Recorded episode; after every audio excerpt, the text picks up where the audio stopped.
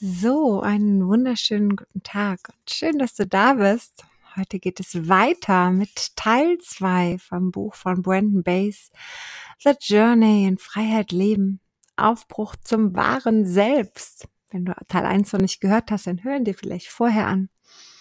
Da beschreibe ich auch noch mal ein bisschen was dazu und warum ich das Ganze mache. Und hier starte ich jetzt einfach und lese einfach mal weiter vor. Ich erinnere mich, wie ich einmal mit meinem Großvater in seiner Werkstatt gearbeitet habe. Großvater war Doktor der Physik und er liebte es, Dinge zu erfinden und mit seinen Händen zu arbeiten, seine eigene Kreation zu schaffen, sie in eine physische Form zu bringen. Als ich 23 war, kam mir der Gedanke, meinen Mann ein ganz besonderes Weihnachtsgeschenk zu machen. Er spielte für sein Leben gern Backgammon. Also ging ich zu meinem Großvater und erklärte ihm meine Vision. Dass ich bei Liberties in London einen herrlichen Stoff gekauft hatte und ein Backgammon-Set kreieren wollte, das die Schönheit des Stoffes klar zum Ausdruck bringen würde.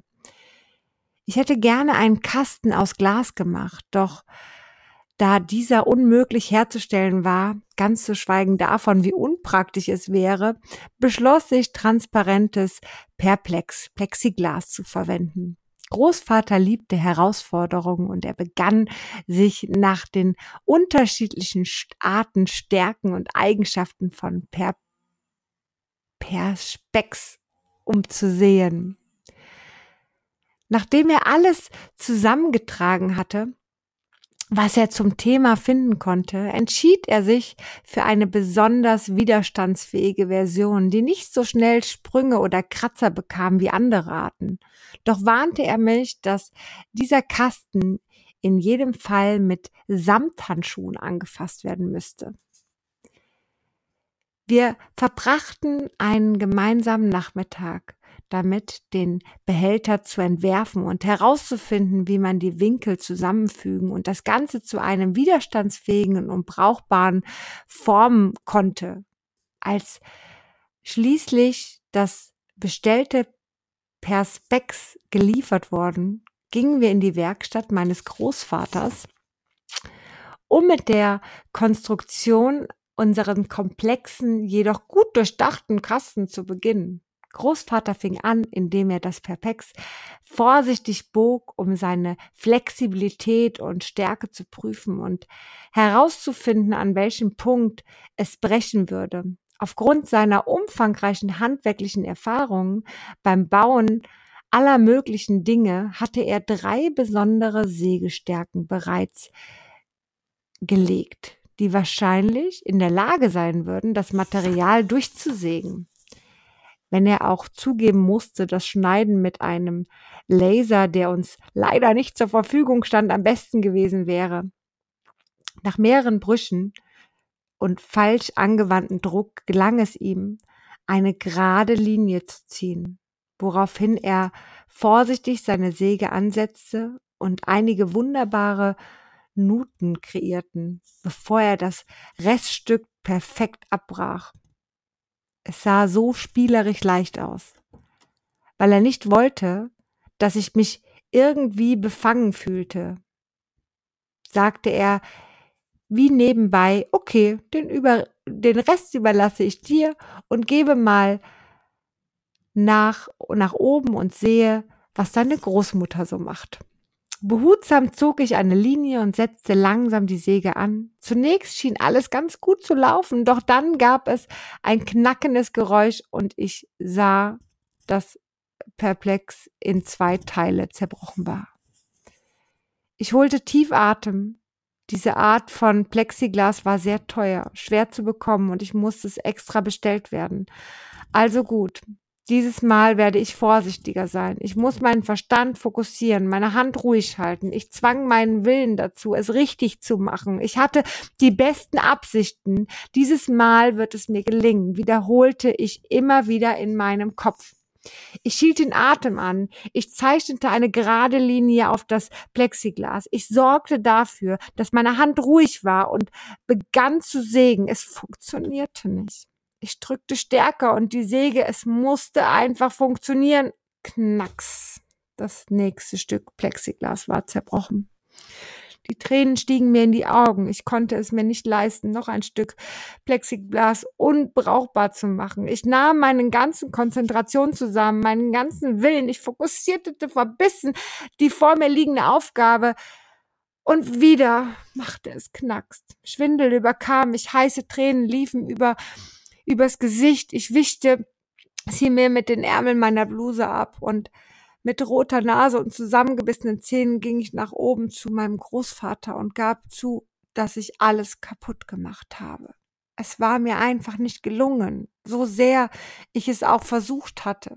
Großvater, der in seinem Leben oft vor frustrierenden Situationen gestanden hatte, lächelte mir tröstend zu. Es ist doch nur Plastik, mein Schatz. Wir können problemlos Neues bestellen. Aber Großvater, bei dir sah das so einfach aus. Nun, warum gehen wir nicht noch mal runter in die Werkstatt und sehen, was wir da zurecht gebastelt können? Vielleicht kann ich die einzelnen Stücke mit einer Glasfackel zusammenschmelzen oder sie mit Sandpapier bearbeiten, die Ränder glätten und sie dann zusammenkleben. Eventuell sieht man den Rest dann gar nicht mehr. Komm, lass uns, lass es uns versuchen. Und wir gingen nach unten er sah sich die Resultate meiner verunglückten Bemühungen an und sagte, zeig mir, wie du das Plexiglas schneidest, Liebling. Ich nahm ein neues Stück und wollte mit dem Schneiden beginnen, doch kaum hatte ich die Säge mit leichtem Druck angesetzt, als es auch schon wieder Knacks machte und das teure Plexiglas in zwei Teile zerbrach. Großfahrer sagte Buenten, schau mir in die Augen. Kannst du sehen, wie ruhig ich innerlich werde, bevor ich ein Werkzeug in die Hand nehme? Und jetzt schau, wie es leicht in meiner Hand liegt. Du musst diese Säge in Gedanken wie eine Feder betrachten, die du leicht durch Wasser ziehst. Sanft, leicht, mühelos. Schau her. Dieser starke Bär von einem Mann hielt die Säge zart in der Hand so als sei sie aus Luft gemacht. Mit der Leichtigkeit eines sanften Streichelns zeichnete er eine perfekte Rille auf das Plexiglas. Die Säge begann anmutig durch das Plastik zu schneiden. Es sah völlig unmöglich aus. Doch je weiter, je weniger Mühe er anwandte, desto exakter und freier war seine Bewegung. Er nahm meine Hand und hielt sie in der seinen, so als würde er einen kleinen Vogel halten. Genau so, Brandon. Weniger ist mehr. Lass die Säge einfach nur durch deine Hand gleiten. Lass sie einfach ihren eigenen Weg finden. Lass dir von der Plexiglas zeigen, wie tief und wie schnell du sägen darfst. Und genau das tat es. Ich gab mich hin und erlaubte dem Material, mich zu lehren. Das Resultat war die wundersamste Entstehung eines exquisiten, unzerbrechlichen Plexiglas-Glaskastens. Es ist mittlerweile fast 30 Jahre her, seit ich mit Hilfe meines Großvaters zum ersten Mal die Macht mühelosen Seins entdeckte und mich ihr öffnete und bis heute habe ich noch nie einen schöneren Backgammon-Set gesehen als jenes. Die Macht und Präsenz mühelosen Seins hatte sich die Wahrheit bereits viel früher in meinem Leben bemerkbar gemacht. Immer wieder einmal hatte ich den Blick, einen Blick auf das Potenzial erhascht, glaubte es zu schmecken. Doch waren diese Augenblicke schnell vorbei und in der Regel wusste ich nicht, um was es sich dabei handelt.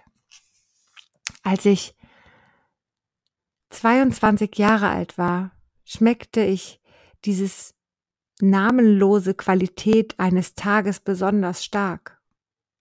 Ich war frisch verheiratet und als Hochzeitsgeschenk hatte mir mein Mann einen inneren Wunsch erfüllt. Für die erste Nacht unserer Flitterwochen hatte er uns ein Ticket in einer in der, Entschuldigung, begehrtesten Loge einer viel gelobten Aufführung des Balletts Romeo und Julia in der Metropo Metropolitan Opera in New York besorgt. Rudolf Nureyev war der Protagonist und die Leute hatten ihre Tickets bis zu sechs Monate und mehr vor der Aufführung erstanden, um sich bei diesem außergewöhnlichen Ereignis einen guten Platz zu sichern. Ich werde diese Nacht nie vergessen, solange ich lebe. Es war reine Magie und irgendwann kam der Augenblick, in dem mir ein unerwarteter Einblick in die Gnade gewährt wurde. Rudolf, der wunderbar getanzt hatte und uns den ganzen Abend lang schier den Atem geraubt hatte, mit seiner Anmut und Kraft, schien sich in einem exklusiven Fluss der Gnade zu befinden. Dann, während eines Soli, passierte etwas Unerklärliches. Während er seine herrlichen hohen Sprünge machte und sich in perfekten Pirouetten über die weite, offene Bühne drehte, schien er in seiner Art gloriose Träumerei zu fallen. Und gerade als er sich darauf vorbereitete, erneut in die Luft zu springen, stand die Zeit für einen Bruchteil einer Sekunde still. Wir alle fühlten es und hielten den Atem an. In diesem Augenblick, wo alles zum völligen Stillstand kam, schien es, als ob Rudolf seine ganze hart erarbeitete Fähig Fertigkeit und Expertise losließ. Wie ein weit, weiter unsichtbarer Umhang fiel von ihm ab. Man könnte es deutlich spüren. Und als er zum Sprung ansetzte, war es, als sei er auf eine magische Weise von jeglicher Schwerkraft frei geworden. Frei, sich wie ein Vogel in der Luft zu erheben und davon zu schweben. Sein stark athletischer Körper schien aus Luft gemacht zu sein. Er hatte sich voll und ganz in einen Zustand müheloser Gnade begeben. Als er sprang, schien er einen Moment lang in der Luft zu schweben, und dann geschah das Unmögliche. Seine Beine streckten sich zu beiden Seiten seines Körpers wie Flügel, während er sich gleichzeitig noch ein wenig mehr in die Luft erhob. Wir alle stießen Laute der Verwunderung aus. Die Haare standen uns zu Berge, während eine Welle unerklärbarer und doch tiefgreifender Erkenntnis wie ein elektrischer Strom durch das Publikum ging. Der Sprung schien gar nicht mehr aufzuhören und dauerte eine zeitlose Ewigkeit. Sprachlos erlebten wir alle gemeinsam diese unfassbare, ein Mensch hatte sich ohne Mühe und rückhaltslos dem unendlichen Sein geöffnet, und wir alle waren Zeugen geworden. Wir fühlten es wie eine Weile, eine Welle, die durch uns hindurchging. Wir hatten den Geschmack der unendlichen Präsenz des Seins gekostet. Als der Vorhang fiel, erfüllte tosender, nicht endender wollender Applaus des Theaters. Die Menschen hatten tränenüberströmte Gesichter und ihr begeistertes Klatschen und ihre Bravo-Rufe schienen nie mehr aufhören zu wollen. Es schien uns nicht unmöglich zu sein, einen angemessenen Weg zu finden, unserer Dankbarkeit auszudrücken. Wir platzten schier vor Freude, und unser Beifall hielt eine Dreiviertelstunde lang an. Und das alles weil man uns einen kleinen Geschmack müheloser Gnade geschenkt hat. Es ist wirklich so, dass uns dann, wenn wir unser ganzes Vertrauen, Verstands, verstandesmäßige Wissen unserer Konditionen, all unsere harte Arbeit beiseite legen und alles loslassen, von dem wir denken, dass wir es gelernt haben, mühelose Gnade offenbar wird. Wenn wir mutig unseren unsichtbaren Umhang des Gewusstens ablegen und es ein schwerer Umhang, den wir da mit uns herumtragen, kommt der Moment, in dem wir voller Unschuld in den Zustand müheloser Gnade fallen. Mühelose Gnade ist immer präsent, immer verfügbar. Sie sind immer von ihr umgeben und von ihr durchdrungen. Sie ist ihre wahre Essenz und sie enthüllt sich ihnen in dem Augenblick, in dem sie beschließen, ihre Vorstellung darüber, wie die Dinge sein sollten, aufzugeben und sich einfach der Unschuld des Unbekannten öffnen. Aus dir, dieser mühelosen Gnase wird wahre Genialität geboren. Und das ist der Moment, in dem Magie entsteht. Mein Vater besaß eine andere Art von Genialität, der Rudolf Norevier. Als Wissenschaftler und Ingenieur zeigte sich sein Genie im Erfinden unglaublich komplexen Radarsystemen während der 60er bis in die 70er Jahre des 20. Jahrhunderts hinein war er für das amerikanische Verteidigungsministerium tätig. Und seine Aufgaben bestanden darin, den Bau von Radargeräten zu entwickeln und zu überwachen, die uns vor möglichen Angriffen feindlicher Raketen warnten würden. Er entwarf irrsinnig komplizierte Systeme, um seine amerikanischen Landsleute zu schützen und fühlte sich regelrecht erdrückt von der Verantwortung, die er auf sich genommen hatte. Da er der Erfinder und Designer dieser Geräte war, besaß nur er die Expertise und das Verständnis ihrer Kompliziertheit. Wenn also während des konzeptionellen Phase oder beim Bau der Geräte irgendwas schief ging, musste er, wie man es reparieren konnte. Da er das Gewicht dieser Verantwortung ganz allein auf seinen Schultern trug, war er oft nächtelang wach und brütete über Kalkulationen auf den mehr als 400 Seiten voller Daten, die der unhandlichen Think Tank Computer ausgespuckt hatte. Wenn es einen Irrtum gab, war, er, war es dem Computer nicht möglich, ihn zu finden. Diese Aufgabe musste mein Vater übernehmen. Eines Nachts um vier Uhr früh wurde die Anspannung und Sorge einfach zu groß. Er konnte den Fehler nicht finden, konnte die Lösung nicht greifen. Irgendwo in diesen mehr als 400 Daten gefüllten Seiten war der Fehler versteckt. Doch es schien, als sei er ebenso unmöglich zu finden wie die berühmte Nadel im Heuhaufen. Voller Verzweiflung ging er zu Bett und bevor er einschlief, gab er einfach auf. Das Einzige, was er noch fertig brachte, war ein Gebet, das er für völlig sinnlos hielt und indem er dennoch bat, dass ihm am Morgen die Lösung irgendwie enthüllt werden würde, unter Berücksichtigung der Tatsache, dass er ein überaus praktischer, logischer, analytischer Mann war, schien diese Bitte absolut lächerlich zu sein. Doch sie war der letzte Gedanke, bevor er in einem kurzen, tiefen Schlaf fiel. Um 6.45 Uhr am Morgen schlug mein Vater seine Augen auf, und als er nach dem Wecker griff, um ihn abzustellen, erschien plötzlich sowohl der Fehler als auch die perfekte Lösung vor seinem inneren Auge. Er sprang aus dem Bett, blätterte hastig die Datenblätter durch und fand das Gesuchte. Da war der Fehler schwarz auf weiß und nicht zu übersehen. Um acht Uhr hatte mein Vater den Fehler korrigiert und die korrigierten Berechnungen weitergegeben. Er ging zur Arbeit mit der Lösung in der Hand, stolz und glücklich darüber, dass sein aus mehreren hundert Mitarbeiter bestehenden Team sich wieder an dem Bau des Radargerätes machen konnte.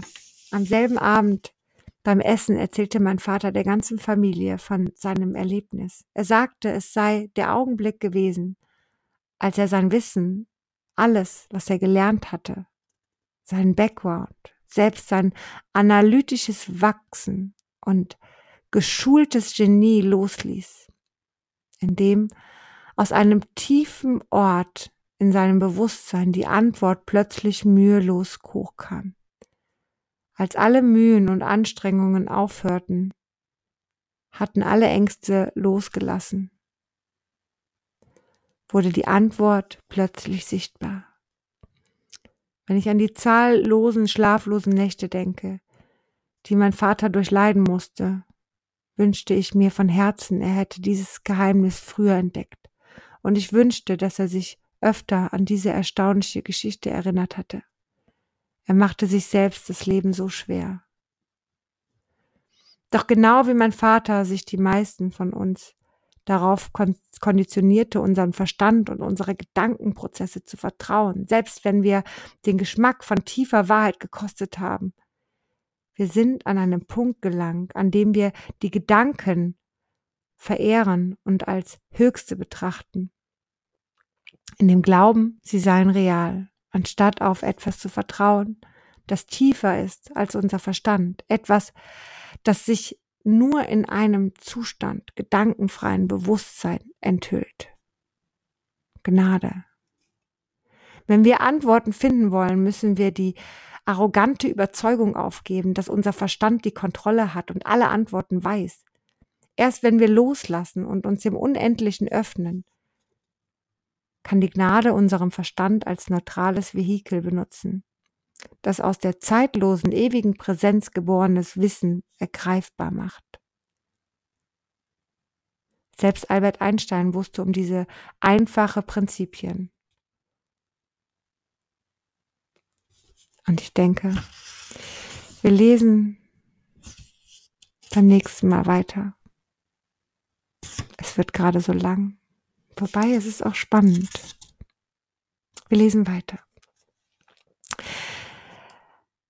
Um wahre Genialität anzuzapfen und jene Theorie zu formulieren, die die Art und Weise transformieren sollten, wie die Menschheit das Universum wahrnehmen, gab Einstein offen zu, dass er im entscheidenden Moment die Augen schloss, innerlich ruhig wurde und sich in den stillen, dunklen Raum begab, in dem Gott lebte. Wenn er auch nicht die gleichen Worte benutzte wie wir heute, so war sein Handeln doch das eines Mannes, der die Macht des Unendlichen verstand. Es war die Gnade, die alle Genialität freisetzte, alle Kreativität, alle Antworten. Seine einzige Aufgabe bestand darin, seine Augen zu schließen und sich mühelos in die, diese Gnade hineinfallen zu lassen. Mühelos sein ist der Schlüssel der die Weisheit des Universums aufsch aufschießt, aufschließt, Entschuldigung. Und es ist immer hier gewesen und immer hier sein und ist immer verfügbar, sobald sie sich entschließen, den Kampf aufzugeben. Ich selbst habe mich im Laufe der Jahre unsterblich in den Zustand mühelose Gnade verliebt. Und wann immer der Impuls sich meldet, mich anzustrengen oder zu quälen, um ein bestimmtes Ziel zu erreichen, empfinde ich dieses sofort als verdächtig. Ich weiß ohne den geringsten Zweifel und mit jeder Faser meines Seins, dass die Gnade allumfassend ist, perfekt, vollkommen, dass sie nichts erfordert, nichts benötigt und mit Sicherheit nicht meine Hilfe oder Bemühungen braucht. Wenn ich heutzutage auch nur die geringste Tendenz in mir spüre, mich anzustrengen, halte ich auf der Stelle inne.